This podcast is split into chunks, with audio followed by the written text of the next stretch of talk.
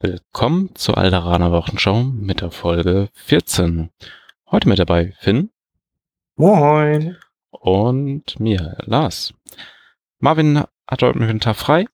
Ähm, da wir diese Folge so ein bisschen dazwischen schieben mussten, da ich gerade viel unterwegs bin, äh, sozusagen rasender Reporter, direkt von der Straße reingesprochen, wenn man so möchte. Aber Heute geht es ja wieder um Star Wars Legion. Äh, Fitten, womit wollen wir jetzt eigentlich anfangen? Ja, äh, FFG war leider die letzten Wochen nicht ganz so großzügig und nett, wie es die Legion-Spieler gewohnt sind. Deshalb gab es leider sehr wenig News. Ähm, das Erwähnenswerteste ist, kann man jetzt sagen, man weiß jetzt endlich immerhin, wann Bosk und Sabine rauskommt. Das wird äh, in Deutschland der 27.06. sein, also nächste Woche Donnerstag. Und da kommt auch noch gleichzeitig der Down ATSD raus. Hat sich alles ein bisschen verspätet, aber immerhin sind sie da. Ja, dann hoffen wir doch mal, dass zumindest dann danach vielleicht das Tempo wieder angezogen wird. Wir erwarten ja echt noch viel. Veteranen, Towntowns, Dewbacks, Short Troopers. Und danach. Im Endeffekt, genau, wir warten jetzt nur noch auf die zwei wichtigen Releases vor Clone Wars. Und dann kommt der Clone Wars. Ja, endlich. Da bin ich schon noch echt darauf gespannt. Sondern auf einmal doppelt so viele Fraktionen zu haben, die hoffentlich auch alle unterschiedlich spielen, da bin ich echt drauf gespannt. Ja, nicht nur du, ich glaube, ich, ich glaube, man merkt in der Legion-Community gerade schon so ein, ja, ich, ich, es ist wirklich ruhiger geworden. So habe ich das Gefühl gehabt, die letzten Wochen. Hängt jetzt natürlich damit zusammen, wir haben jetzt halt Mitte Juni, äh, da beginnt so typischerweise so das Sommerloch. Ne? Man hat nicht so viel Bock auf Tabletop spielen, weil es warm draußen ist und sowas. Und jetzt Ende Juni geht ja auch die Ferienzeit, jedenfalls bei uns los. Weiß gar nicht, wie es jetzt bei euch ist, in eurem komischen Bundesland, in Hessen. Ich habe keine Ahnung. Schule interessiert mich in fünf Jahren. Okay. Auf jeden Fall geht jetzt irgendwann die Ferienzeit los. Das hat man eh wieder typischerweise weniger Zeit fürs Hobby, wenn man so Familienvater ist und so ein Quatsch. Äh, ja. ja. Also so, so was Schönes, wollte ich sagen. Mhm. Meine Frau hört nicht zu. Gut. ähm, ja, ja, ja. Äh, gut. Und äh, ja, und deswegen, aber ich denke, sobald der Clone Wars da ist, wird man wieder viel, viel, viel, viel mehr Legion sehen, überall. Und ich freue mich drauf. Ähm, Findest du wirklich so schlimm? Also viele oder den, da, mit dem einen oder anderen, mit dem ich gesprochen habe, der war auch immer froh, dass manchmal ein bisschen das Tempo raus ist, dass man es mal aufholen kann. Wenn man halt nicht jede Woche spielt und nicht jeden Tag ähm, sich mit Legion beschäftigt, dann ist man hin und wieder auch ganz froh, dass man einfach mal alles ausprobieren kann, was letzten Monat mal rausgekommen ist. Ja, also es ist es ist, denke ich, recht angenehm halt so, gerade weil die letzten Monate waren ja wirklich vollgepackt. Das stimmt ja auf jeden Fall schon. Hm, ich muss halt sagen, meine Vorfreude auf die nächsten Releases sind halt so groß. Ich möchte halt die Veteranen spielen, ich möchte die Short Trooper spielen. Das halt ein bisschen das Stimme. Man weiß halt schon, was kommt und man weiß, dass es toll wird, man darf es aber noch nicht spielen. Das ist halt das Gemeine. Hm. Ja, ich, da bin ich ja sehr auf Berlin gespannt, wenn dann äh, die Operatives schon mit dabei sind inwieweit äh, es sich dann anfühlt, gegen die zu spielen. Ähm, da bin ich echt nervös. Ja, also sie, sie werden, sie werden auf jeden Fall für beide Seiten eine starke Bereicherung sein. Also, ja, ich finde Sabine und Boss sind beide sehr stark, sehr wirklich, man kann viele coole Listen mit ihnen bauen, sie passen in fast jedes Konzept rein. Mhm. Ja, ich würde gerne noch, ähm, bevor wir zum Hauptthema kommen, und zwar wieder ein Interview, und zwar diesmal mit dem Organisator des London GT, äh, würde ich vielleicht ein bisschen ein paar Punkte in eigener Sache sprechen. Und zwar der eine oder andere hatte vielleicht schon mal gesehen, dass wir bei Facebook eine Umfrage gestartet haben, bei der es äh, um den Inhalt des Podcasts ging. Wir hatten erstmal so ganz grob so Überthemen, ähm, halt angeheftet und gefragt, hey, was interessiert euch überhaupt? Und äh, da haben wir gesehen, Community-Arbeit interessiert die Leute weniger. Wir werden jetzt in Zukunft aber noch weitere Fragen stellen, um dem Thema ein bisschen zu aus, zu formulieren, damit ähm, die wir eigentlich auch wissen, was versteht ihr eigentlich darunter. Und ähm, wir haben diese Umfrage aber noch nicht berücksichtigt. Also deswegen nicht wundern, wie kann es denn sein, dass sich niemand für Community interessiert und jetzt kommen zwei Interviews von Turnierorgas, was im Prinzip Community-Arbeit ist, direkt hintereinander. Ähm, ihr dürft uns aber auch gerne dazu Kommentare schreiben, egal ob jetzt bei Facebook, bei Podbeam, bei iTunes, bei YouTube, egal wo ihr es hört. Schreibt rein, was euch interessiert, was ihr gerne hören würdet. Und äh, wir werden uns dann die nächsten Wochen mal zusammensetzen als ähm, Team und äh, dann so ein bisschen vielleicht die Folge mal leicht umstrukturieren, andere Schwerpunkte setzen.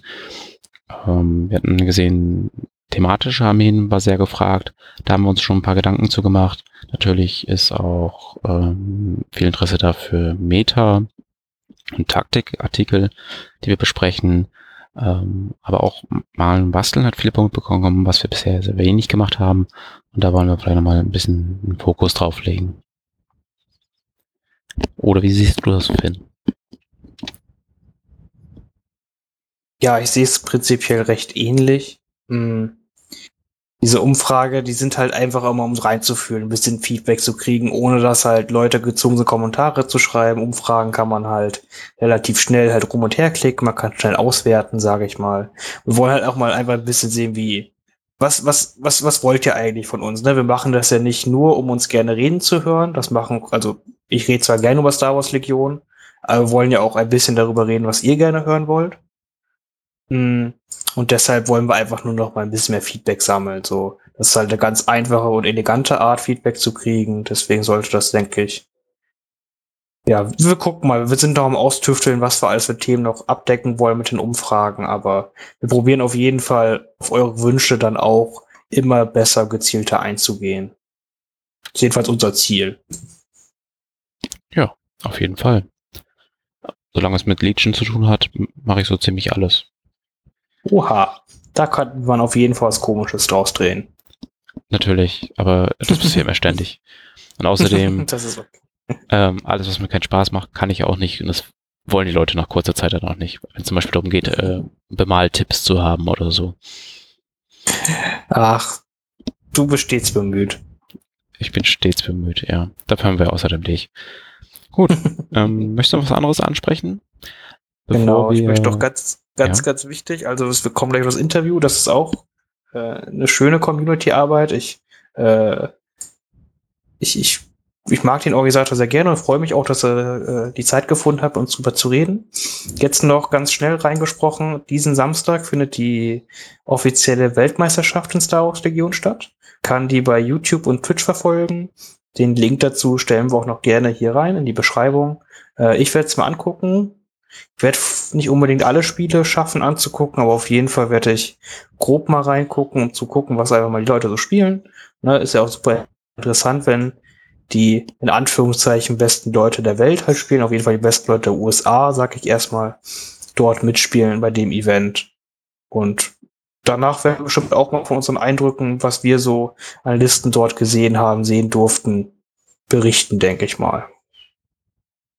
Jo. Dann ähm, hast du von diesem netten Tourneeorganisator aus England erzählt. Dann erzähl uns doch mal, wer ist das denn eigentlich? Genau, der gute Alice hm.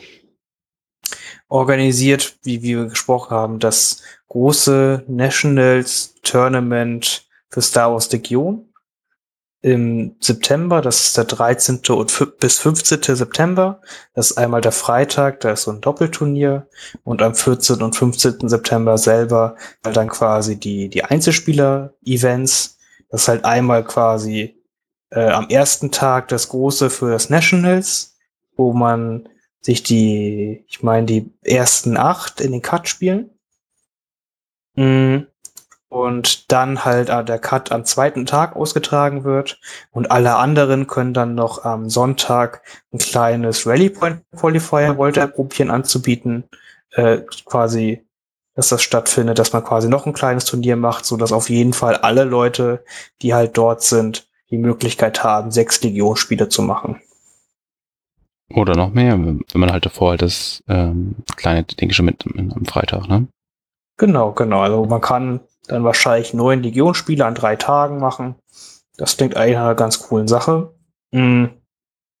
Vorab anmelden äh, ist ein bisschen, läuft ein bisschen anders halt, als man es aus den deutschen Turnieren kennt. Äh, es gibt einmal eine Facebook-Gruppe und dort sind halt alle Links quasi, die man braucht, wo halt die Regeln und Tickets und sowas zu finden sind. Auch den ganzen Spaß werden wir hier in der Beschreibung verlinken, dass ihr es halt direkt finden könnt, wenn ihr Interesse habt. Und auch wenn ihr sonst einfach Fragen dazu habt, wie man da am besten hinkommt, ob man da sich überhaupt lohnt, da hinzukommen und so. Fragt auch gerne uns. Wir leiten notfalls Fragen weiter an den guten Alice oder wir können die auch schon selber beantworten. Kommt halt ganz auf die Frage an. Und ja, und scheut euch auf jeden Fall nicht, dahin zu fahren. Ich freue mich nämlich jetzt schon riesig drauf. Ja. Ähm, vielleicht könnte man noch erwähnen, dass man den Gastgeber durchaus schon mal gesehen haben könnte. Und zwar bei YouTube hat er seinen eigenen Channel. Ähm, Star Wars Legion Command, was ist richtig finden? Oder habe ich da irgendein Wort vergessen? Ja, genau, dass der, der Alice erzählt da quasi einfach, setzt sich immer vor die Kamera und erzählt eine halbe, dreiviertel Stunde ein bisschen was über Star Wars Legion. Gerade wie es in den, in den äh, Sinn kommt, sage ich mal. Äh, der Alice kann aber sehr gut spielen. Das, was er sagt, hat immer Hand und Fuß. Muss man auch sagen. Mhm. Deswegen, den Kanal werden wir auch sehr gerne verlinken, einmal in die Beschreibung. Guckt euch das an, wenn ihr ein bisschen der englischen Sprache mächtig seid, kann man ihn auch sehr gut verstehen, finde ich. Er hat eigentlich eine ganz gute Aussprache soweit, dass man auch mit dem Schulenglisch eigentlich noch ganz gut mitkommt. Mhm. Ja. Ja, ja. Also, also für mich, andere, andere versteht man einfacher, finde ich.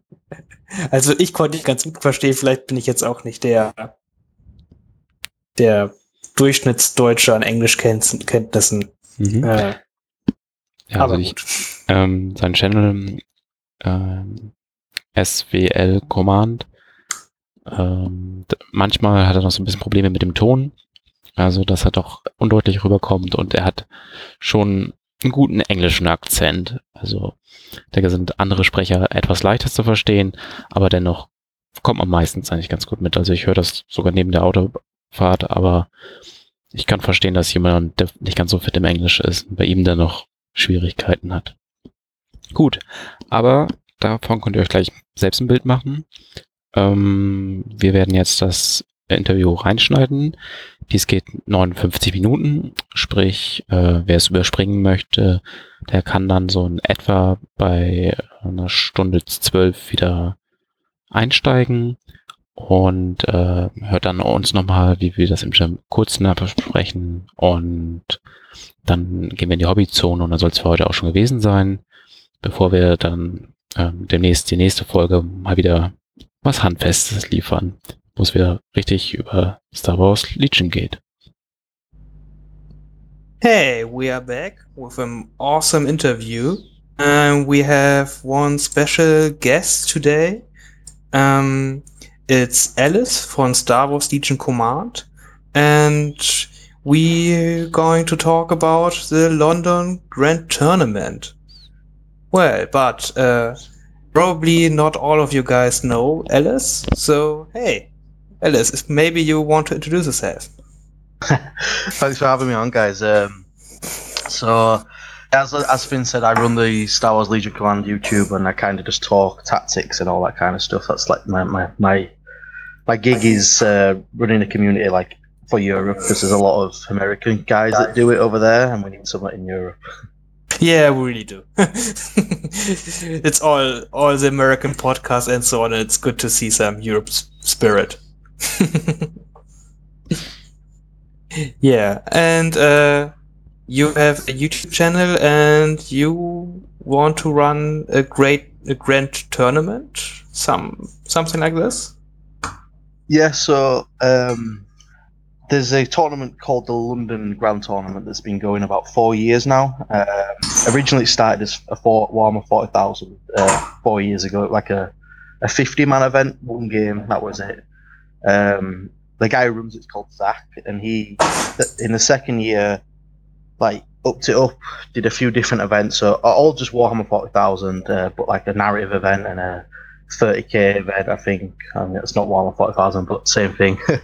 um, and then I think he did like a doubles and a teams tournament all at that event. And then last year he branched out to loads of companies. A lot of companies kind of said wait till uh, well FFG to him said wait till next year because they had Legion come in and they was doing their new version two of X Wing and stuff like that. And um, basically, he approached me asking me to run uh, Star Wars there, which originally just ran was going to just be a fan thing. Um, but we got in contact with FFG and they decided to make it the UK Nationals. So that it's not the only one that might happen, um, but currently is the only one that is happening.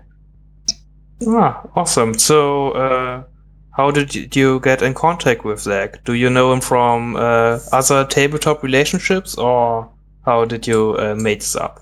Yeah, so Zach's a very prominent tournament organizer in in the UK, but I actually met him when I went to my first ever Warhammer tournament about three years ago, uh, a year after he did the first London GT, and I actually played him at an event and just became friends with him from then on. Um, and since then, I stopped playing Warhammer at 40k and jumped on a Age of Sigmar and stopped that and jumped on a Legion. But I met him at an event, playing at an event.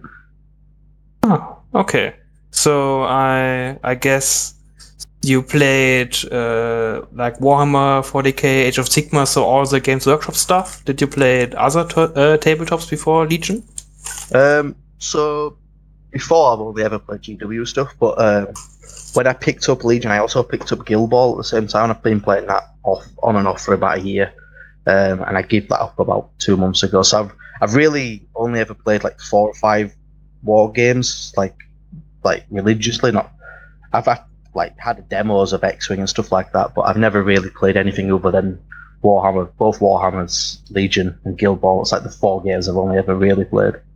Ah, okay. And what was the reason you now playing Legion and not Age of Sigmar or 40k? The main, I think the main one is balance. Um, obviously, Legion's a, a young game, so it's got like, it doesn't have the flaws that 40k has, and Age of Sigmar's young. It still had a system to go from. Um, but I play it mainly for the game balance and the way that FFG do their tournament scene because I'm a very you won't ever catch it, it sounds like a bit weird, but you won't ever catch me playing a narrative game or like that. It's not it's not my cup of tea. Um, I love to play anything competitive. I like to sweat in a game and make my opponent sweat. I got, like that's what fun is for me when I'm playing a game. So I dropped those games in favor of Legion to just to just make sure that I was having the most fun competitively that I could, and the rule set does it perfectly. Especially with like how they're going with all the updates and stuff. That that kind of reassures me that I picked the right game every time they do an update, and I don't have anything bad to say about it. Ah, awesome stuff. Yeah, that's I, I really understand this. I I love the competitive part about Legion and in general the Legion community, right? Like the Discord and all the stuff. It's just uh, I, I, I in my opinion it's like the best tabletop community I I know so far. Yeah, definitely. I um, I played Warhammer 4000. Like the community doesn't really exist. There's a lot of events, but there's no talking in between events. You just turn up and you start talking to people there. Um, Age of Sigmar was a bit alien to me because I'd been playing Warhammer 4000 for like ten years, uh, going to events for like six or seven, and um, I when I started of Sigmar, basically one of the first events I went to, somebody said to me, "You have to get Twitter." I didn't even have Twitter because I, I, don't really like do much on social media, kind of a bit weird like that. But um, somebody said to me, "You have to get Twitter," and I was like, "Why?" And community, and then if I'd have just jumped into Legion straight away, I'd have thought this is weird because the community for it is it's, it's like a big family almost. You can ask so many questions and get so many answers straight away without people judging you. So it's it's a very strong community to say the game's a year old. Yeah, that's that's really the point, right? It's a young game, and like everyone is helping each other, and it's getting bigger and bigger. That's really the strong part right now. Yeah, definitely. Uh, okay, and so you got uh, into talk with Zach about the tournament, and when you did decide to go like big, like 64 people is really a lot, in my opinion. And uh, was just your plan from the beginning on, or just developed in your mind? Um, so when Zach originally approached me, he said, "Do you want to run some demos on the Friday night. This is they literally all started to. He wanted me to run some demos on the Friday night because he thought I'd have been playing in the Age of Sigmar event on the weekend.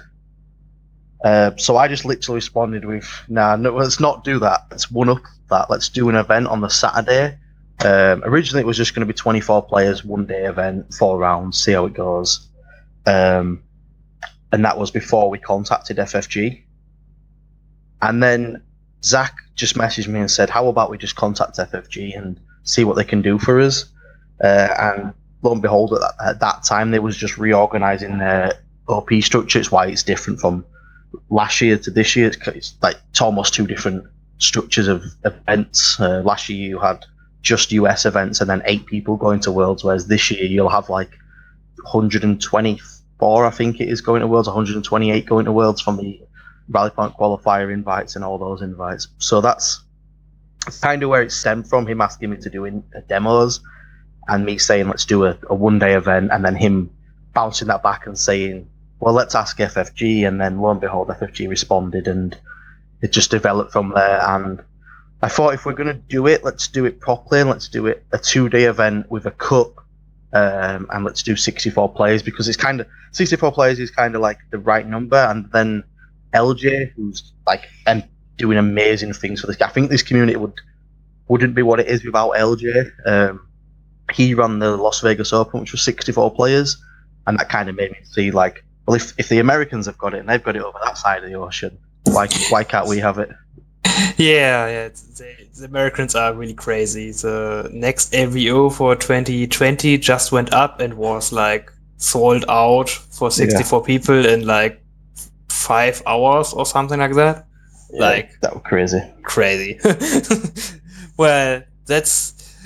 But uh, let's talk about your tournament. So you said you ha- you have a Saturday Sunday event. Is there something more going on? I heard on Friday. Yeah, so maybe? we've got a, yeah. just a fun.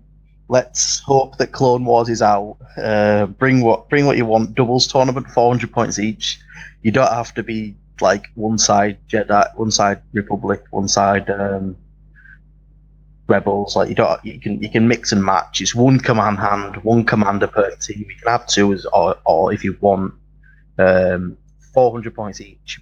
Be playing together. It's kind of like just a crazy, have some fun um, before like the, the storm of the weekend and like people that get there early and just want to have a bit of fun and kind of like get let's get some beers out and have a few games. I don't expect like it to be a sellout event, but a good five, six teams, just something, something for a bit of fun on a Friday night. Um, we've got tickets up for that as well.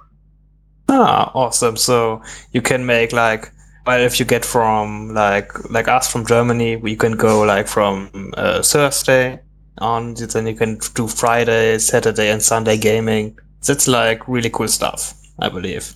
Yeah. We're gonna also have the tables because I'm going down. I'm down there the Thursday. Um, the tables are getting delivered either Thursday night or Friday morning. Um, and basically, what I'm going to do is rush, set up the doubles tournament, and whilst the doubles tournament's playing, and we set up all the other tables for the weekend. So as I set those tables up, they're just available for people to come and play they're down early, get a few practice games in. There's not like the event, the hall's open till um, I think it's open till ten or twelve every day from Friday, Saturday, and Sunday. So there's plenty of time to get in some practice games and stuff like that. So it's going to be just be like a chilled atmosphere the Friday night, and then Saturday and Sunday is where all the, the fun begins. Yeah, that, that sounds really like fun. You talk about terrain. Uh, do you have like um, a group of guys who do terrain for this, or is it like getting from all over the places in the country? How you do this? Um, so I think you know Nicky, Nicky Myland. You played him in this. Invader. yeah, I know Nicky. yeah, so Nicky is a man with a lot of time on his hands and a lot of money. Let's put it that way. so basically, between me and Nikki and um, a few just asking my a couple of friends. So there's a YouTuber called um, J Oddity. He's got like a few boards um, my local friend that comes around every night and plays, he's got loads of 3D printed stuff. So basically, between me, Nicky, Jay, and my other friend, uh, we've made 32 tables worth of terrain. Basically, we've just made it all up, bought all the mats. So um, basically, all the ticket money has gone on terrain this year and mats this year. Whereas next year, all the tickets money is basically just going to go on crazy, crazy prizes. wow, awesome! Yeah, I'm really looking forward to this. Uh, Have you um, some pictures of your tables? Um, so we've got we've got like a good, say, fully completed tables. We've got like sixteen done. We've not actually taken tables because a lot of it's at, like so. I've done all the area terrain. Nikki's done all the buildings. Ah, So okay. like all the area terrains at my house, all the buildings are at his house. So um, actually, this weekend we're getting together, sorting it all out, and seeing what we need to finish off and how many tables we need to go from. Um, but I've got a few tables like. I because what I don't want to do is I don't want to take get photos of the best tables and put those up, and everybody expects that that's the table. You know, everybody's going to get that table. So I'm waiting till we have a good range of what you can expect on every single table almost, and then taking the photos from there. So we have a few um, like tip photos ready, but I just want to wait till we have a good amount of stuff ready to, to take a photo of everything. But um, we have a group on Facebook for, called there's I think it's just called Star Wars Legion London GT. It's like a really long-winded name, but it's literally and it's like Star Wars Legion London GT Grand Tournament, something like that, championship. Uh, and I'm going to start posting photos from basically from Sunday. We're going to start posting photos because that's when we're getting together to put it all together.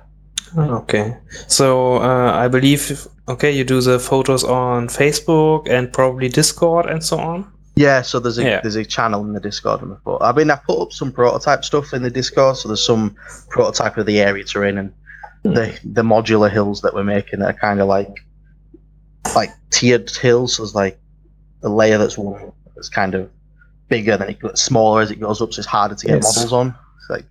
Yes, yes, yes. I, I saw this. Yes. Yeah, and um, I've designed it perfect. Like we got the perfect cut size MD um, polystyrene that two of them stacked together is line of sight blocking. So not only is the hills area terrain, they also block line of sight if you stand in the right places. So it's it's they're like multi-purpose.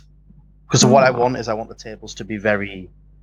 They're going to be very dense. So if you come into the event, you're going to expect some some pretty dense tables, like 14 pieces of terrain per table, 15, 16 pieces of terrain per table.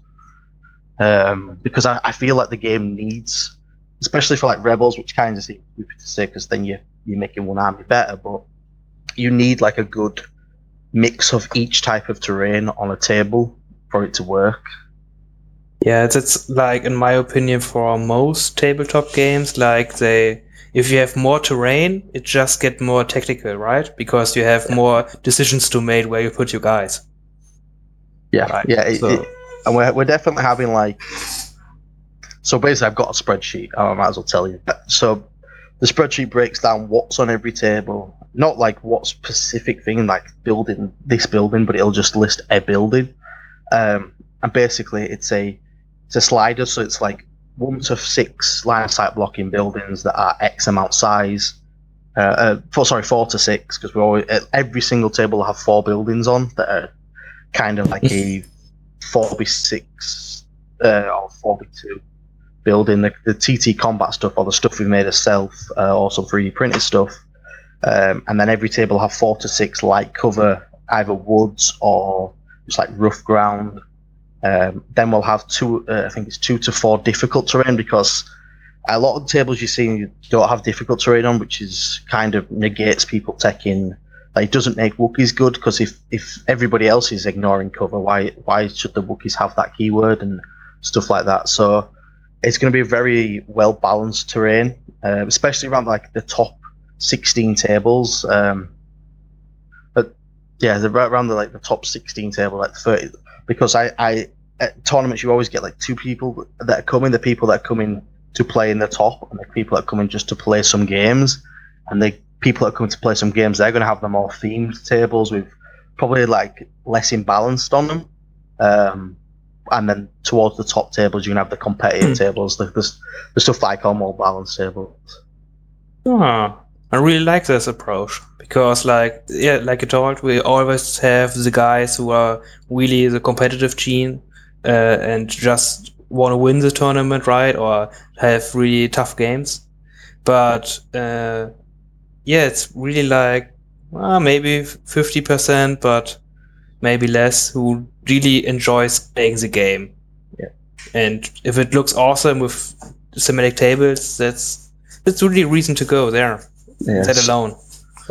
I mean, as a competitive player, the one thing I moan about in this game is when I turn up to a tournament and I'm like, oh, that table's horrible. I hope I don't get that table or that table. So I'm trying to limit that, but I also want people that are coming for the love of playing a Star Wars game to feel like they're in a Star Wars game. So I've been very conscious the last couple of weeks to make sure we get a lot of Star Wars themed terrain and not just have here's a Yeah. table with four Yeah. buildings on some trees and some woods, like uh, and some some hills, and making sure that even though they're going to be balanced, every table's going to feel like you're you're fighting on a Star Wars, like in a Star Wars, some sort of Star Wars planet. Yeah, that, that that's really great because that's one of the big strengths of Star Wars Legion. It feels like you're playing Star Wars, right? Because the units are so thematic themselves. Yeah. Yeah. I've just stuff. I've just been speaking to a local guy today, and um, he runs like a war games show. In it's like it's just like a show thing, a lot of historical games, but he's really into Star Wars, and he's uh, he's just 3D printed me a big.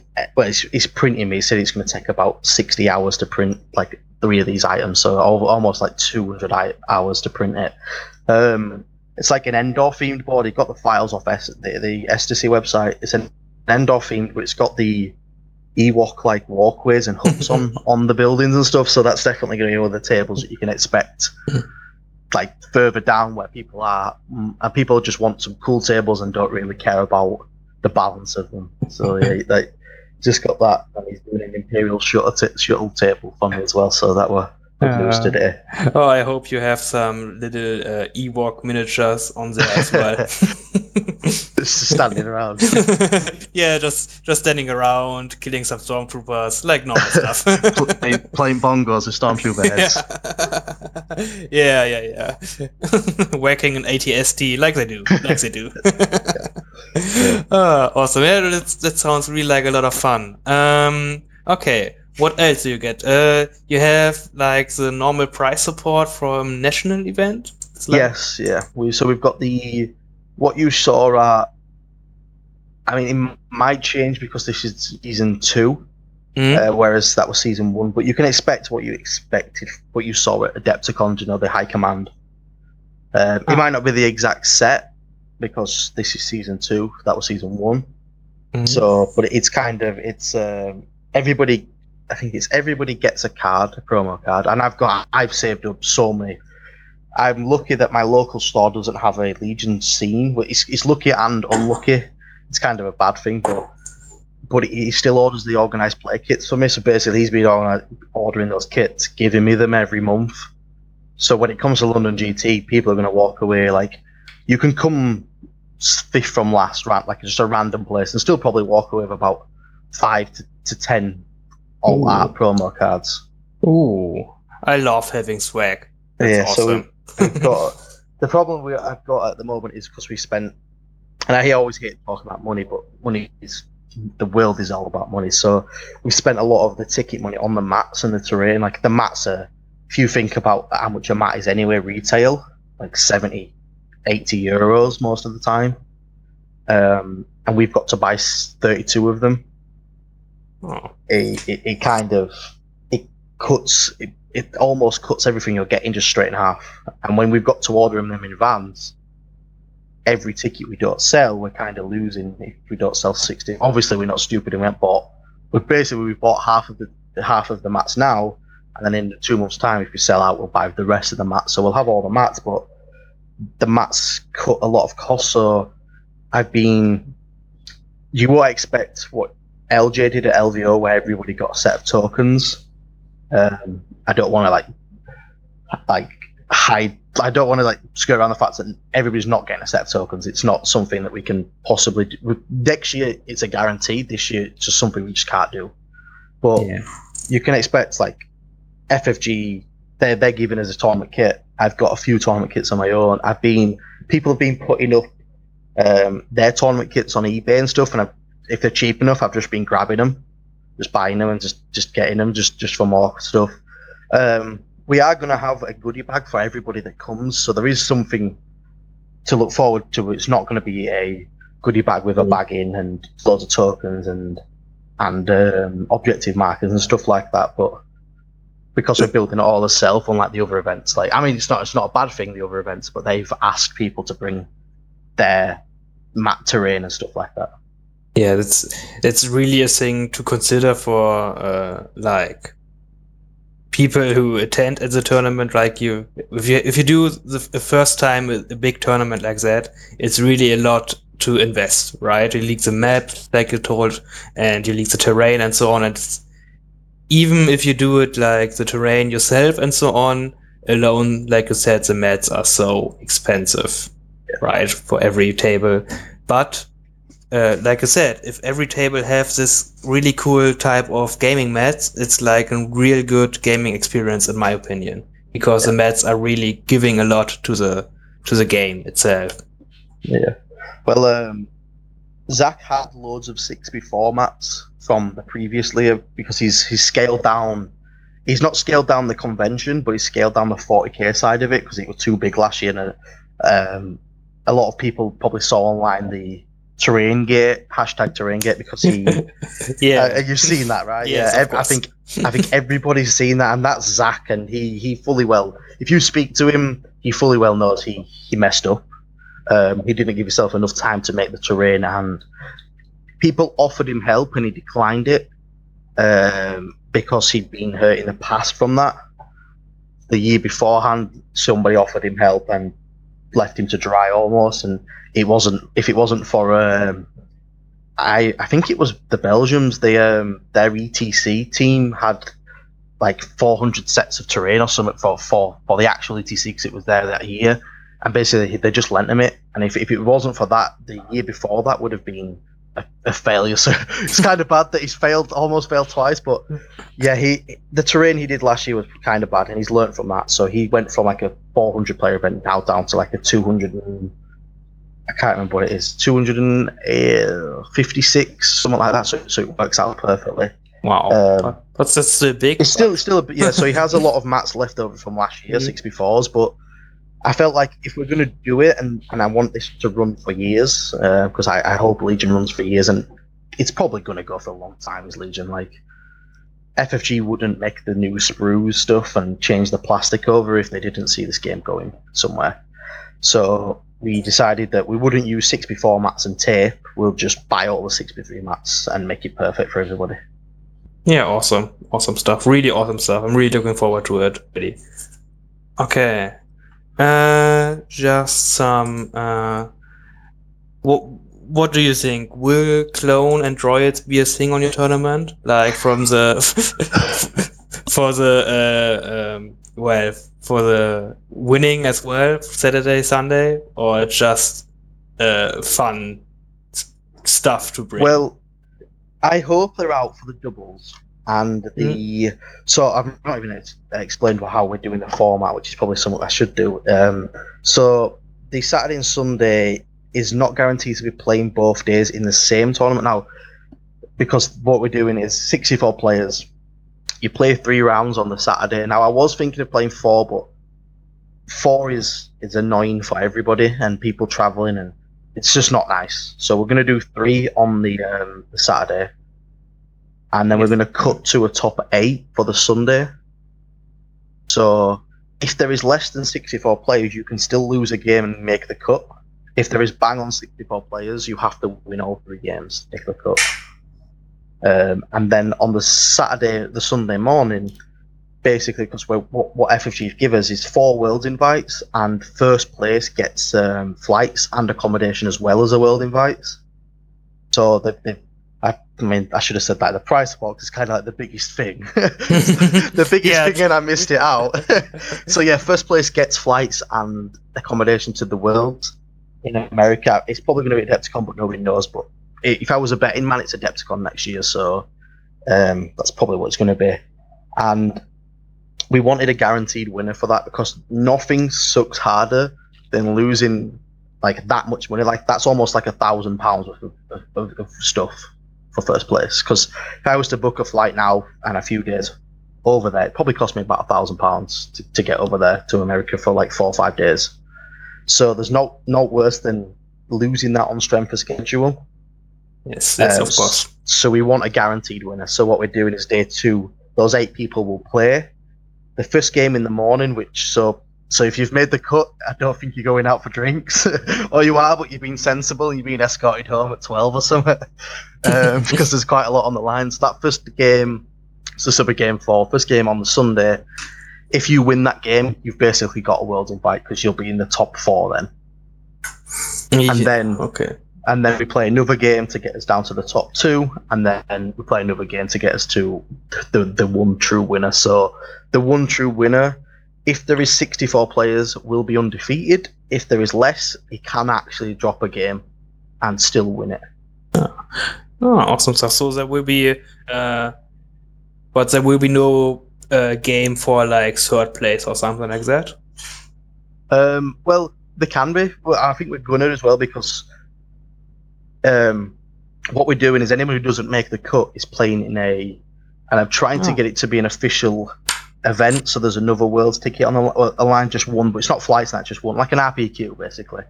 Ah, Um, okay. Yeah. on the Sunday. So you, no matter what you do, if you come to the the week, if you, when you come to London, G, London GT, you're playing six games regardless, unless you drop out or whatever. But you don't fancy playing on the Sunday, um, and you want to just go visit London and stuff like that. But if you want, you come in and you play. You, your ticket buys you six games, no matter what. Um, if you don't make the cut, the second day we're just having another another tournament, three rounds.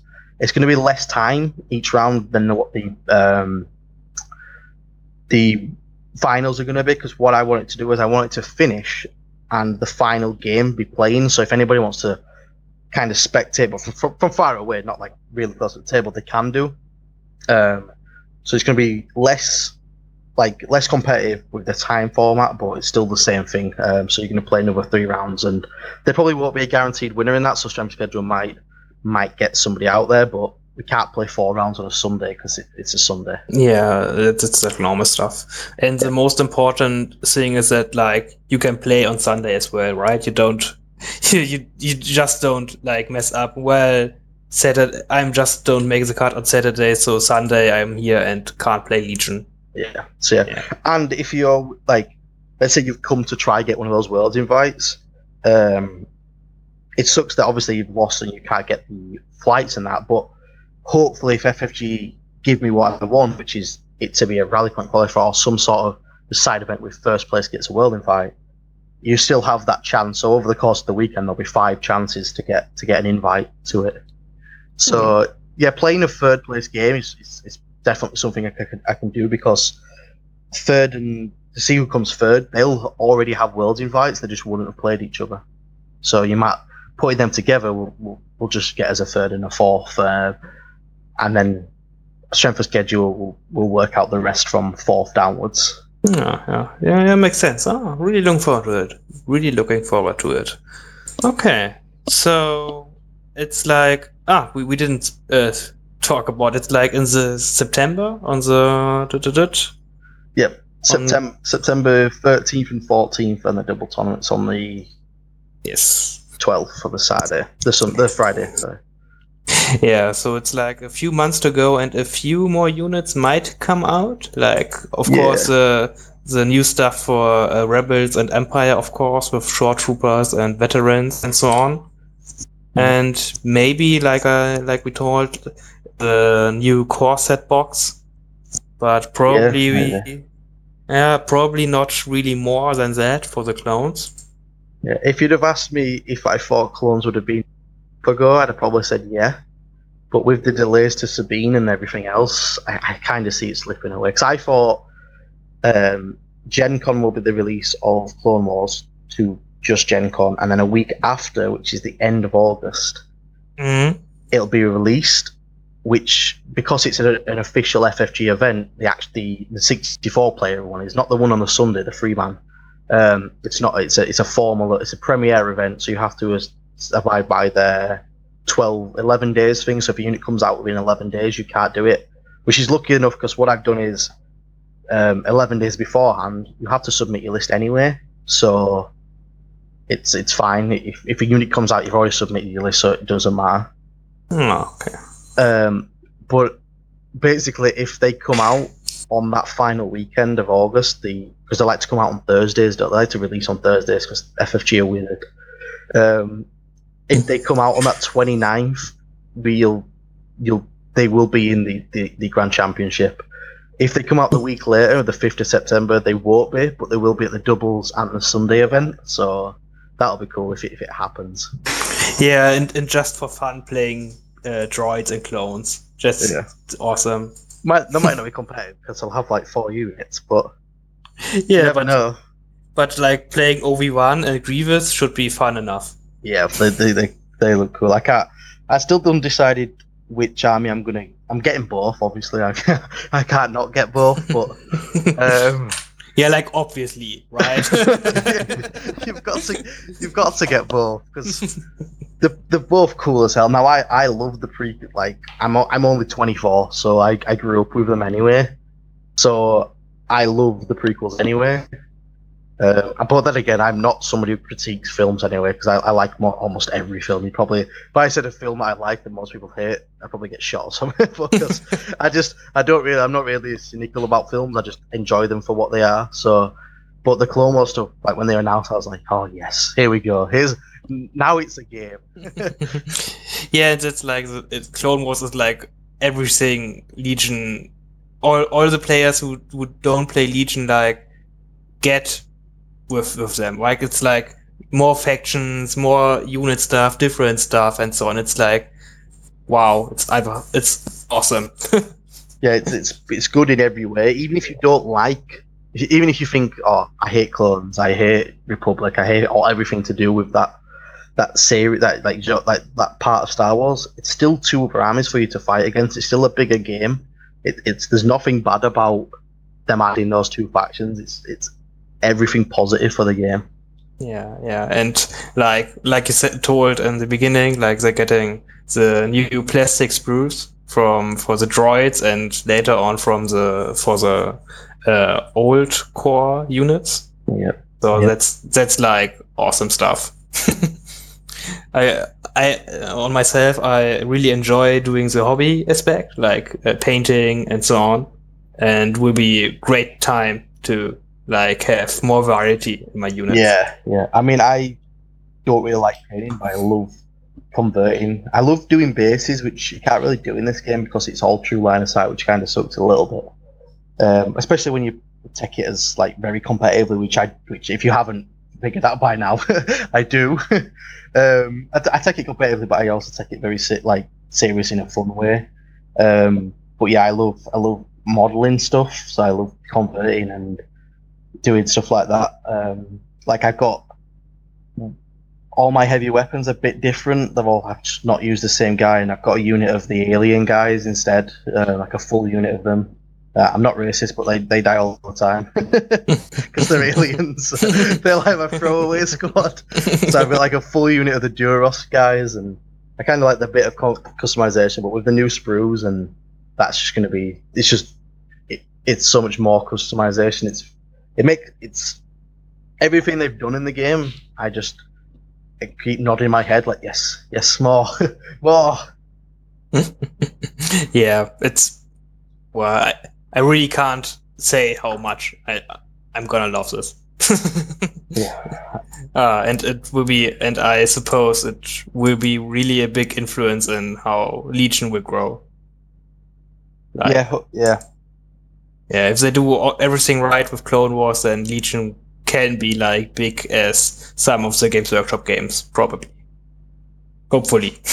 yeah, yeah. I think I think it needs it needs it to step up. I think if they didn't, it just stay as it is. Um, and there's a lot of like there's a lot of research and, and stuff to support that fact that it's kind of stagnant. Um, every now and then it goes up a little bit, like with, new units, but then it flatlines again. Um, but I think with Clone Wars, it's just going to go up and then go up and then go up, and then eventually every game stagnates, but as long as it's staying flat at the top of that mountain, it's fine. As long as it's not dipping back down, which I think Clone Wars, I don't think it's got a chance of dipping back down. I think it's just going to go up and then, uh, like locally, I have like four players. Like it, when it launched, I had like 10, 15. We had, it was crazy. Um, now I have like four players, and Oh. That's, I- that's sad. yeah, I mean, at tournaments, like the UK tournament scenes, like if you put on a, an RPQ, so I've been to three, um, and if you, the first ever one was five players, the second one was sixteen, the third one was sixteen, the fourth, fourth one was sixteen, and the fifth one was six players. So, um, the RPQs are fine. Sixteen players is fine. You don't really want any more for for a one day event because then strength of schedule starts starts hurting people's minds. Um, but yeah, the locals, like the actual scene in the UK, is quite big. It's it, it's it surprises you. I mean, I ran a local event um, last July, so only a few months after the game came out, and we got 13 people. Hmm. So, uh, and that was after everybody stopped playing because everybody who picked up the game with me, like that, at those 10, 15 people, like 10 of them stopped in the first month because it was just dry.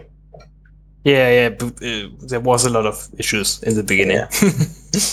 But yeah, the, the, the, the UK scene's pretty good, and obviously the London GT, we've sold 32 tickets, so we're halfway there. Um, but I've not really, like, this is the first bit of promotion I've done, like, first podcast I've been on, other than, like, just posting it in the Facebook and the Discord. which, ah, so this is, like, the first part I've done, and it's kind of, yeah, and it's getting really international. Right Yeah, now. I- I mean, we've got, we've got, like, yourself coming, uh, I know like one or two of the Americans are coming. There's a few French people coming, um, and I know like like you asked me before this, and if, if I had a, a, an idea of where people are coming from, um, and basically what I've done is I've just pulled up the names. So obviously there's a two French names, so they might not even be from France, but they're definitely they're definitely French. Um, well, so- okay. it might be a bit international, but it's going to have a heavy, heavy like UK Mhm. presence. Um, it is the UK Grand Championship after all, so you can expect it to have that. But it um, it's it bodes well for a game when the first big like tournament in in Europe is a European event. It's not just a UK event. Yeah, yeah, that's that's really good. Like because Europe has to be like Europe to be like as big as America, right? The United States who do all the big events.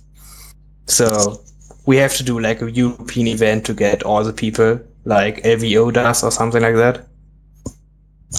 Yeah, Uh, we definitely need them. Yeah. okay, but okay. And how uh, someone can get in contact to you or uh, to get a ticket or something like how do you do this? How can I promote somebody to get the ticket in and get all the information from a tournament? So to get a ticket, basically, we have a website um, that's www.lgt, so London Grand Tournament, but, but shortened down, presents, as in uh, when you're presenting like like a show or something, presents uh, just dot, dot .co.uk. And on there, there's a store with the tickets for the doubles tournament and the grand tournament. Um, and the tournament packs are in the description of the ticket. Uh, there's like a little button that just says click here for the specific pack, so you can read through all the FFG guidelines, all the guidelines that we have for like painting. Because we've not really put a guideline in for painting. We're just gonna see how it goes. But I do. I have put one one plot clause in, and I, it's that every unit needs um, squad markings. Now on the day, I'll, I'm going to have thousands of loom bands. So if you want to just mark up your squads with loom bands, or even just use the number tokens, um, because this game can get really messy when there's like seven, six units of stormtroopers clumped in a clump, and they're all the same. Oh, when, the, when there be seven, I will be uh, yeah, so confused, but okay. so yeah, you can go on there, and then for like updates and what's happening, um, we've got a channel in the Legion Discord that's just under the event tab, and it's just called London GT. Um, and then we've got the Facebook, which I forget I'm just gonna try to find what the actual name is for it. It was like uh, Star Wars Legion at London GT, I believe. Uh, At London GT Group. Okay. Yeah, There that's is. it. Yeah, Star Wars Legion. yeah, because I had one called Atlan GT Group and one called Atlan GT Event, and I just deleted the event because it uh, it's two different places where people can lose like information. I'd just rather have it all in one, and then every time I put some in that group, it goes on the Discord as well because the Discord's just such a useful tool for, for us for Legion. Um, so there's that. Um, that's really the main places. So there's the website LGT Presents and the Facebook group. Ah, awesome stuff. I'm really, uh, like we told myself and a few friends of mine will be there at London GT and would be really, really awesome. Really looking forward to it. And hopefully some more German guys because, like, I really have to say, flying to UK is cheap as hell. Ryanair and getting over there is like really cheap. Yeah, I didn't yeah. expect that. yeah, Ry- Ryanair is like, yeah, you can probably do it for like less than a hundred euros. Yeah, really. That's really like it can be really You kind might have, of to, ch- might have to sit on somebody's knee, but Yeah, but like it's like from Germany like under 2 hour Yeah, flight. it's not that bad to Yeah. sit Yeah. uncomfortable for like less than two hours for for sake of saving like money. And um, another thing is, if anybody wants to just ask any questions, like I'm active on Facebook, just Ellis Priestley. I don't mind people adding me and talking to me. It just doesn't bother me. And on the Discord as well, it's just Ellis um, Star Wars Legion Command um, in in like hyphen, so it's just SWL Command. I also have a, a Facebook page for Legion Command, but if you message me on there, I probably won't see for some reason it don't give me notifications. So don't message me there if you want a fast response. Yes, and uh, one really important thing for German guys, uh, if you don't have play on English, uh, don't be afraid.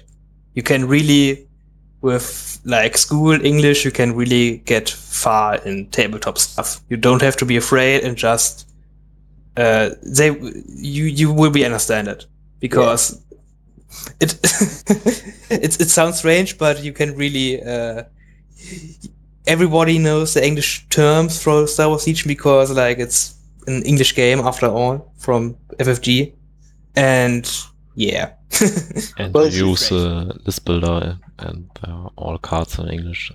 Yes, Yeah, yeah, and it's it's it's not. It's got one good thing going for it is that it's young and there's not that many units. So if you pick up, if you point to a unit, you don't even have to say oh. So if you, if you, if your English isn't that well, if you just point to a unit and pick up six white dice and five black, uh, four black dice, your opponent knows what's happening. If, if you just point at another unit, like it, it's pretty like it's quite good in that sense that you could probably not speak any English and play against somebody who doesn't speak your language and still play a full game. yeah, really, that's really good point. And uh, in, my experience, everybody in the Star Siege community is a friendly guy and really try to help if there are some issues with uh, yeah language and uh, understanding stuff. And well, it probably just will be a friendly, fun event. Even it's like getting to the higher levels when you get a ticket. Probably be a nice game. Yeah. I mean, we're gonna. I'm gonna. So I'm not playing in it. You're just not allowed with FFG. Um, so I'm basically TO and head judge. Um, and then Jay from Tabletop order it might be streaming it, which it's like that's a very big might. It's like a. It de- just depends on what if we can get in good enough internet. Um, so that it might be streaming like just as. They're not as good as Fifth Troopers if you've seen Fifth Troopers because they have a lot of equipment Yeah. but he will definitely Yeah. be streaming like a top one top table and not two like they did. But um, if he is, he's doing that. So there'll be there'll be streams and um, he'll be judging from the stream. So he'll be basically just judging the top table. If, um, and we're still, I'm still trying to fish around for another judge because if there's 64 players, one one judge doesn't cut it. Um, and we'll have a player judge, which is Nicky, as long as there's another judge. So Nicky will be a player judge. Um, and Nick is basically my my he's the guy in the shadows because he wants to play. so um, like as lot as much as like I'm running this event. Nicky is doing a lot for the event. He won't, he won't be doing much for the event when it's on, but the build up to event, Nicky, like I couldn't do it without Nicky. Basically, like he's done a lot. Yeah, we we talked before our game about this, and he, we uh, yeah, Nicky is a nice guy, and he tries to help, and he's a good part of the community, in my opinion. So Yeah, Yeah. just just don't argue about terrain with him. like, he likes to argue about terrain rules because he forgets how it works. so me, like me and Nicky have played since day one of this game. Like the day it came out, I, I used to work for Nicky. So the day it came out, we just stopped. We went home early, got it as soon as I, it got delivered, and started playing. Unboxed them, stuck them to the base, and started playing without arms. So I played from day one with Nicky, and the amount of arguments we've had over terrain is unbelievable. We both know how the rules work. we just started about terrain.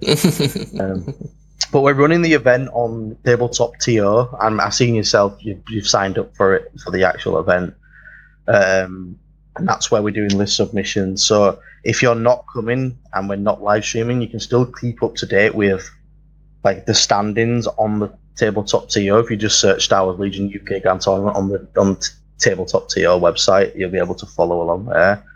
And on the actual group, um, each round or every other round, I'm just going to go around and just do a like a Facebook Live video of the top tables, and especially like the final round, um, just just showing what's happening and that. So there's a lot of ways to keep up with what's happening at the event if we don't end up streaming a table.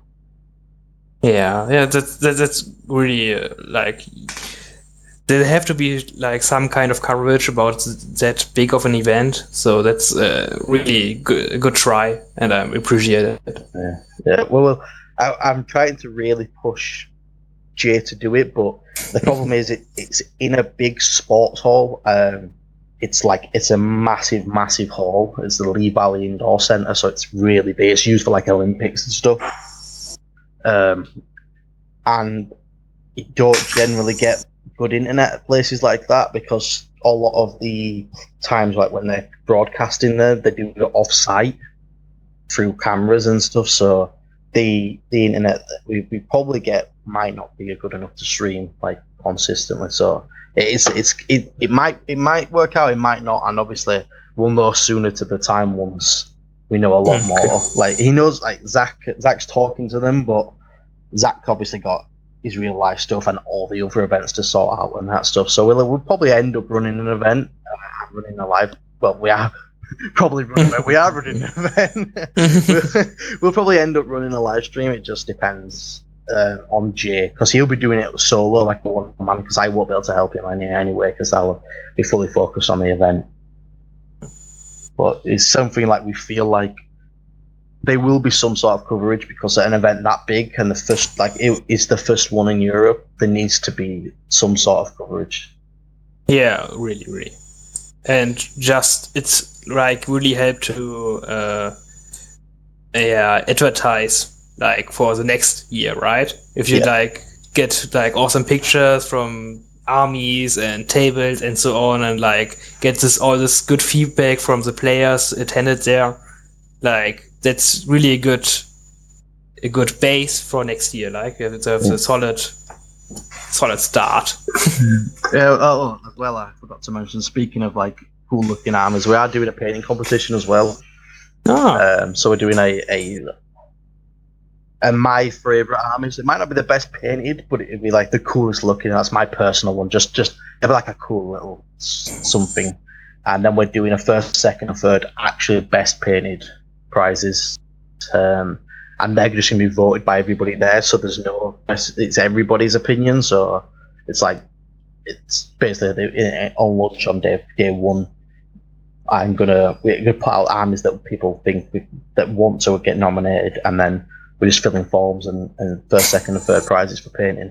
Um, we're also having obviously first, second, uh, first and second and third prizes for for playing, uh, first and first for sport sportsmanship, so the most sporting player, and that's nothing to do with standings. It's literally we're gonna when you hand in your slip right, right at the end, basically you get to vote one of your games as the best game you played, like sporting wise, and the person at the end with the most will get a sporting like prize. And if if we get enough prizes, it might be first, second, and third. But for now, it's it's just first for sporting. And then we've got uh, best rebels and best imperials outside of the top three. So it's it's another chance for people to get prizes that are in in the in the top and um oh sorry that's best imperials and best rebels on day one sorry. Yeah that's Ah, okay. yeah. Ah. on day one so outside of the cut. And then the side events basically got first second and third and best imperials and best rebels outside of the first second and third. Um we're doing spoons as well so there's a, there's a lot of prizes going to be like crazy prizes. It might be like other than like all the all, all art cards it, it's it's stuff like a unit um like a sabine for best painting, you know stuff like that um we're talking to some painting studios to maybe get some painted miniatures for, for the best army, the number one that wins, and then um, basic, basically, most people, nobody's out leaving empty-handed, and a lot of people were leaving with a bag full of shit. like that's that's like the best like it's it's not about winning to get stuff it's like everybody gets some stuff and swag and just get ho- home with a good feeling it's like awesome Yeah, and I'm I'm reaching out to like other um, places to help us, you know, with that support, obviously, because we don't have the funds. So it's a lot of the community helping the community. So a lot of the prizes are basically just going to be stuff that other companies have donated to us. Um, we've got a company called Corvus Games who does 3D prints, and basically they printed. They give us a discount on their prints for area terrain and printed as a table worth of terrain and we're going to give that table's worth of terrain away at the end as well. Oof. So we're still not decided what prize that's going to be, and uh, but yeah, there is a full table's worth of terrain up, up for thing. That might be the most sportsmanship one because that's kind of a cool thing for being the coolest guy in the room. yeah So it, it, it's gonna it's it's we're still ironing out all the prizes because we still have like three months, but um, we've got a good list of prizes. We're just working out where those prizes are going to who and making them fit the fit the deed almost. yeah awesome Uh, i it's just getting better and better if, if you tell more and more just getting better and better in my opinion and uh like if you have time and the money to because it's a bit expensive it is, it is like a few hundred euros for getting from germany to london for the weekend. But if you have the time and the money really check this out. And well we will get you some news on our podcast in the next weeks and months of course. And hopefully see you guys there. Okay last do you have some last questions to alice before we finish the interview Yeah, uh, one point. Um, I think we haven't uh, talked about the accommodation, have we? Um, have you some recommendation where can where I can find some good accommodation in the vicinity of the location? Uh, this is going to sound probably bad, but so I don't. I'm actually from London. I live at the other end of um, Britain, uh, the other of England. I live right up north in Leeds, um, and I don't actually know. Honestly, like I'm an honest man. I always tell what, but I'm Yeah. not going to tell you some lies. Honestly, um, other than a Google search, which most people are gonna do, that's all I do. Um, so yeah, honestly, I know I'm staying. I know there's a camping site next to it because it, there's a big camping site, so you can actually, if you want to, stay for free. I think you might have to pay on the site, but very cheap, and camp there the weekend if you really want, like if it's something you want to do. Uh, because I know I'm staying in one of the lodges there. Uh, but other than that, and there's definitely there'll be um, hostels, but you don't really want to stay in the cheap hostels because it's London. Um, I'd stay away from any cheap hostels because they're. It's like you might as well sleep outside. okay. Um, but like there was, there's probably some Premier Inns. There's definitely Premier Inns close by or Holiday Inns. Like they're the the the, the ones you want to look at because they're they're like medium value. You're paying what you get for. You'll have a good night's sleep and it's a good hotel like Holiday Inns and Premier Inns. Hmm. Yeah, well, but it's like you told, like mm, our time, like uh, searching hotels, hostels, and stuff like that. It's so easy with Google. Just search for it, give give give your price you want to pay, and then Yeah. get it. And one thing I would do as well is London is a big. Well, I mean, I, I it sounds weird because my city I live in is pretty small. I can go from the start of my town, of Leeds town, to the end of Leeds town in like an hour's walk, and it's um like the fifth biggest city in UK, so it's pretty small because the UK is not that big. But to me, London's massive, which it's probably not to most people. so, but yeah, London is a big place, like in air quotes to me. So try get one close, and when you're looking, just find out how close it is. Like they've got the underground, but if you're not like this is one tip I will say because I've been before. I went last year for the Age of Sigmar tournament at the London GT. Um, if you're not familiar with the underground system, it's very very complicated. Like for a first time, especially if you're coming from Germany, English well, the underground system is very complicated, um, and that's all the underground trains. So I would recommend flying into a flying into an airport that's close by, and I think the London International and I mean Google will tell you better than me. Guess like going off their head. They're very close to it, and then a taxi or something like that because the underground. We, if I got lost last year, and if it wasn't for Nikki, who's been to London a few times, like I'd have I'd have missed missed the event. so that's one Right. thing I can say is make sure you get somewhere close, or if you don't get somewhere close, make sure you do your research on how to get there each day. Well, some like last nice words to end this interview, okay? Don't get lost in London. yeah. That, that, that would be bad. um, but, uh, well, I believe we had literally talk about a lot. And I did warn you I can ramble. yeah, we, we rambled a lot. and but uh, it was nice having you here, and uh, thank you for your time. And Thanks for having uh, yeah, we appreciate it, and uh, looking forward to see you in September. Yep. Good luck. Good luck in September. Yeah, I, I have to beat Nikki this time. Sorry. yeah, But- beat Nicky this time. it's all right. I'll put him off. I'll, I'll come over and call him call him crap. yeah, that's nice. Good. Okay. So, uh, well, see you next time. Ja, Interview vorbei. Jetzt habt ihr wieder mit noch zwei Leuten zu tun. Ähm, Finn, was war denn so dein Highlight von diesem Interview, was du wirklich an nützlichen Informationen mitgenommen hast? Ja, also ich finde es halt schon krass, dass so wenige Leute da jetzt irgendwie in ein so großes Turnier reingerutscht sind. So, es war ja geplant, halt so als kleines Nebenturnier erst einmal mit bis zu 32 Leuten nur äh, mal Legion anzubieten, bisschen größer in England, sag ich mal. Und auf einmal hat FFG angeboten, ja, ach, mach doch mehr hier. Und schon kann man 64 Leute haben.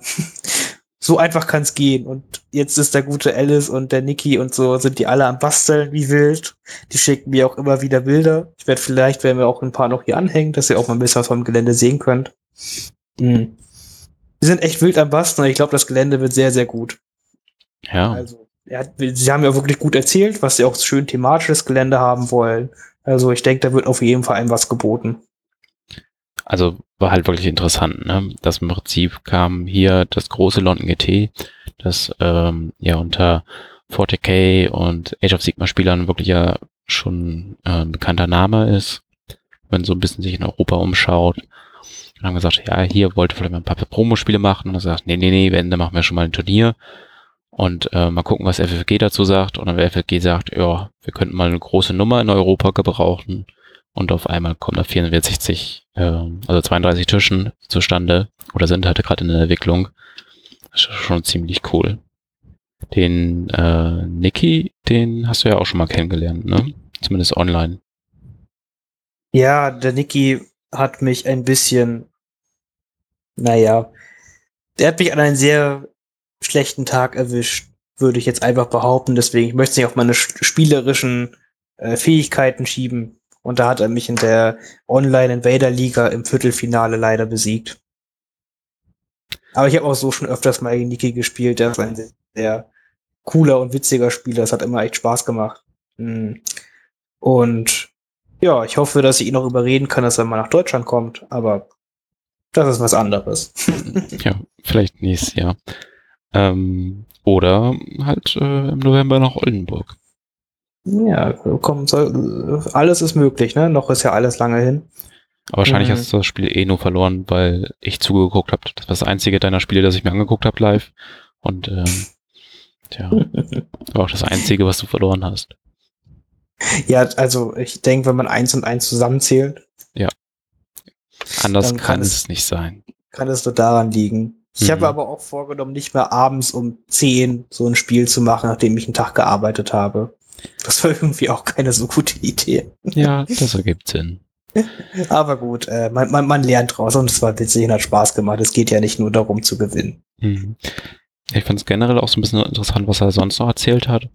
Ähm, zum Beispiel, dass die halt ähm, mehrere Rally Point Qualifier haben, wovon wir in Deutschland ja nur einen haben. Und das war bei dem meistens 16 Mann Eintagesturniere. Also irgendwie schon ein bisschen anders aufgehängt, als es bei uns ähm, eine Priorität hat. Hm, meinst du, das hängt damit zusammen, dass wir ähm, da halt mit Asmodee Deutschland einfach einen anderen Ansprechpartner haben oder wo kommt das her? denke halt, der Ansprechpartner, ja, wird auch irgendwie eine Rolle haben. Aber ich glaube auch einfach, dass die Community ganz anders ist in, äh, in den äh, Vereinigten Königreich mhm. als in Deutschland. So.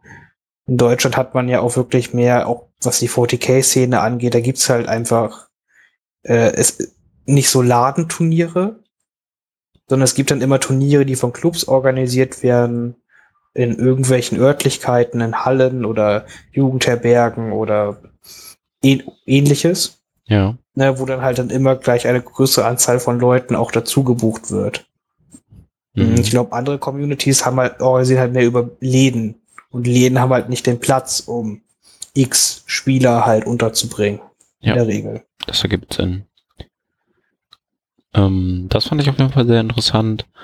Und ähm, ja, ansonsten halt auch, dass schon mehrere internationale Spieler kommen. Er hat erwähnt, dass welche aus den USA kommen, dass welche aus Frankreich kommen, beziehungsweise das leitet er anhand der, Nachnamen ab. Bei den Amerikanern weiß er es direkt. Jetzt aus Deutschland kommen einige. Und ähm, du sagtest ja auch schon, aus Dänemark wollen wohl oft welche kommen. Und ja, genau, die Dänen sind ja sehr reisefreudig so wie es mir scheint. ja, äh, ist auch ein kleineres Land, ne? Die sind äh, schneller in einem anderen Land als wir bei der München. Gut, ich von der Mitte jetzt nicht so, aber du zumindest. Das, das war ein toller Vergleich. Ich bin sehr stolz auf dich. Danke, danke. ähm, ja, ich würde sagen, ansonsten hat er ansonsten der Alice ein paar gute Eindrücke vermittelt. Möchtest du noch was über das Turnier verlieren? Ja, also wie, wie wir auch gesagt haben, lasst euch jetzt nicht über die Sprachbarriere oder ähnliches abschrecken. abschrecken. Wenn ihr halt äh, die Zeit habt und auch das nötige Kleingeld, sag ich mal, es kostet ja auch, ein, wenn das ganze Woche hinrät mit Fliegen und so, kostet es auch ein paar hundert Euro. Das ist einfach so. Mhm. Aber wenn ihr Zeit und Geld halt habt, dann lasst euch so ein tolles Event auf keinen Fall entgehen. Also ich denke, das ist jetzt erst einmal was Einmaliges in Europa. Mhm. Und ich sage euch mal, der erste Platz kriegt auch ein Flugticket bezahlt für die Weltmeisterschaft nächstes Jahr Adepticon. Was jetzt ja auch eigentlich ein ganz cooler Anreiz ist, vielleicht. Mhm. Und selbst ja, also, wenn man es nicht in Cut schafft, kriegt man dann ja zumindest nochmal Preise durch das äh, kleinere Kit, was dann nochmal ausgeschüttet wird. Genau, also man, man, kriegt ja auf jeden Fall, das hat, darauf hat er ja auch viel Wert gelegt, dass wirklich jeder was kriegt, der dort ist. Und seien es halt nur irgendwelche Kleinigkeiten. Mhm. Ja, also es ist ja auch schon recht voll, also die, über die Hälfte hat schon bezahlt. Mhm. Und es ist ja noch, noch ein bisschen hin, also ich ja, würde mich Monate wenn es wirklich ne? voll wird. Ne? Ja. Und Clone Wars könnte schon dann draußen sein. Wie toll wäre das denn? Hm, bin mal gespannt. Vielleicht schaffen sie gleich Druiden ins Finale. Ja, hm, das wäre witzig. Roger, Roger. Ich, ich glaube, wenn sie es mit den Grundeinheiten ins Finale schaffen, dann sind die schon, haben wir vielleicht ein Problem im Spiel. Das könnte sein, aber ich möchte auch den ganzen Tag Roger, Roger sagen. den ganzen verdammten Tag. Ja, ich freue mich auch schon ein bisschen. Gut. Dann könnten wir eigentlich weitergehen in die Hobbyzone. Oder hast du Einwände? Nee, ich denke, über London haben wir jetzt viel gesprochen. Das Interview war wirklich ausführlich. Mhm. Hat uns sehr viel Spaß gemacht. Äh, und wir werden den guten Mann bestimmt noch mal hören nach dem Event. Ja. Dann, was ist jetzt bei dir so passiert um Legion herum? Ja, um Legion herum, äh, FG wollte mir keine neuen Figuren geben, die ich bemalen kann. Nein, wollten Das- sie nicht. Deswegen konnte ich leider weniger malen, als ich wollte, aber ich habe jetzt wieder, äh, bin ich immer noch an meiner äh, Jedi-Tempel, Sith-Tempel, Planeten-Geländeset am Bauen. Mhm. Da warte ich jetzt auf den nächsten Teil, dass ich es weiterstellen kann. Ich mach, bin gerade dabei, eine andere meiner Themenplatten fertigzustellen, die ich dann für Oldenburg dann hoffentlich soweit habe dann auch präsentieren kann. Mm, genau, und ich denke, das frisst gerade die meiste meiner Hobbyzeit auf, was Malen und Basteln angeht. Äh, ich freue mich sehr auf Berlin. Das sind gerade quasi meine Listenvorbereitungen, die wir zurzeit machen. Und wenn dann Berlin ist, quasi gleich schon das nächste Thema droht sich an, ist ja schon fast auch die deutsche Meisterschaft. Und da möchte man ja auch wohl ganz gerne hin. Zumindest die, die ein Ticket bekommen haben. Denn die Meisterschaft ist mit 32 Blitzen schon ausverkauft. Ja, das hat mich echt überrascht. Ne? Es waren innerhalb von drei, vier Tagen waren sie wirklich ausverkauft. Also damit hätte ich persönlich nicht gerechnet. Hm. Ja, ich bin mal gespannt, wie das dann da wird. Ähm, ich habe keinen Ticket, aber mal gucken. Vielleicht kriege ich ja noch kurzfristig eins, wenn irgendwer seins loswerden möchte. Aktuell weiß ich eh noch nicht genau, ob ich da Zeit habe. Ja, auf jeden Fall werden Marvin und ich da sein. Stimmt. Mm, Und das heißt, wir werden auf jeden Fall wen vor Ort haben, um euch davon zu berichten. Mhm. Mm, Und vielleicht werden wir auch das ein oder andere Täppchen mit nach Hause nehmen. Hm, das ist jetzt aber schon wieder hoher Anspruch. Ja, Marvin wollte gewinnen. Ich, kann, ich, ich bin äh, da ganz passiv. Ja, ja. Dann holt er wieder seine drei Death Trooper Trupps raus und macht wieder alles platt. Kennen wir schon. Es wäre nicht das erste Mal, genau. Ja, aber für mich steht echt erstmal Berlin an. Ich bin richtig heiß, sind noch knapp zwei Wochen oder bis mehr als zwei Wochen bis zum Turnier. Kräftig am Listen bauen. Ähm, ich habe diesmal auch das Gefühl, man muss mich ein bisschen mehr reinhängen als Rebell. Darüber haben wir ja schon mal gesprochen. Aber ich habe da schon ein paar Listen, ähm, die mir durchaus gefallen. Jetzt muss geguckt werden, welche taugt dann wirklich was und ähm, welche liegt mir auch. Ich bin jetzt ja nicht der beste Spieler, aber muss auch was dabei sein, mit dem man gut umgehen kann. Ich glaube, du bist ja schon recht sicher, was du spielen möchtest, oder? Mm, Ich tendiere zu was. Ich bin halt noch am überlegen, ob ich jetzt schon auf den Bosszug quasi mit aufspringe und ich auch Boss schon ausprobiere auf dem Turnier. Oder ob ich eher was altbekanntes wie halt Boba Krennic spiele. Mhm. Mm, Aber äh, sonst steht die Liste so grob eigentlich schon, ja. Ich denke, äh, ja, doch, entweder halt Boba Krennic oder vielleicht Boss Krennic, irgendwas in der Richtung auf jeden Fall. Krennic auf jeden Fall, weil ich Krennic so gerne mag. Ja. Bis auf Bosk wäre auch schon alles bemalt bei dir, oder? Ja, und Boss sollte jetzt auch kein Problem sein. Willst du bis dahin die Armee noch umbasen? Das Thema stand ja im Raum. Das ist eine andere lange Geschichte, da kommen wir in irgendeiner anderen Hobbyzone zu. Okay, okay, okay verstehe. Das weiter bin ich mir noch überhaupt nicht sicher. Aber äh, ich, ich teste noch rum. Ja, bei mir ist es auch noch eine Handvoll Bases, die ich auf jeden Fall bis dahin fertig machen muss. Ähm, Modelle sind fast alle fertig. Ähm, nee, ein paar fehlen auch noch. Und äh, wenn man nicht weiß, welche Liste man eigentlich spielt, macht es das Ganze nicht einfacher. Aber ich hoffe, nächste Woche vielleicht schon mal wieder ein, zwei Schritte weiter zu sein, was die Listen angeht. Dann, äh, ja, mal gucken, wie es wird. Wir werden auf jeden Fall berichten. Wir werden vorher noch eine Folge rausbringen. und äh, da werden wir mal erzählen, wie Stand der Dinge ist. Ähm, ja, bei, bei mir, ich habe jetzt letzte Woche viele mit äh, verbracht, ähm, uns mit einem Sponsor äh, fürs Turnier in Oldenburg im November auseinanderzusetzen. Und zwar ist das Deep Cut Studios. Äh, die haben uns viele Manten gemacht. Ähm, also nicht geschenkt, die haben wir schon gekauft, so nicht. Ähm, aber das Schöne bei denen ist, die haben halt eine große Auswahl an Matten und man hat die Option Matten, die ähm, 6 mal 4 groß sind, also 72 mal 48 Zoll in 6 mal 3 schneiden zu lassen. Und dann ähm, ist man bei, bei 72 mal 36 Zoll, also im Legion-Format. Und da ist halt eine Matte dabei, die Space Hulk Matte. Und die passt perfekt zu dem Thema, das ich halt umsetzen möchte. Halt den Hangar eines Schlachtschiffes sozusagen gerade geändert wird, wo dann im Hangar zwischen den Jägern und ähm, Transportern dann die Schlacht tobt. Und beim Transporter war ich lange auf der Suche, was ich da nehme. Bin jetzt fündig geworden und habe von Coral Strain ähm, den DX 120 genommen. Das ist ein leichterer Transporter und der wird seit heute gedruckt von einem Kumpel. Also auch da bin ich ja ziemlich gespannt, wie der aussehen wird und hoffe, ihn dann im November präsentieren zu können mit dem Rest der Platte, weil ich habe noch gar nichts. Ich muss jedes einzelne Stück noch besorgen, kaufen, malen. Ähm, bis dahin steht noch ein Umzug an, also meine finanziellen Mittel sind noch nicht unbegrenzt. Mal gucken, ob ich das alles umsetzen kann. Ich glaube fest an dich, wenn das hilft irgendwie. Doch, dein Glaube bewegt Berge. Ein Traum, dafür bin ich da. Und Sternjäger, hoffentlich. ja, ja, ich, genau, äh, das ist witzigerweise, glaube ich, das, was uns insgesamt alle am meisten beschäftigt zurzeit, ist echt das Geländebau. Das geht auch irgendwie reihum, habe ich das Gefühl. Mhm.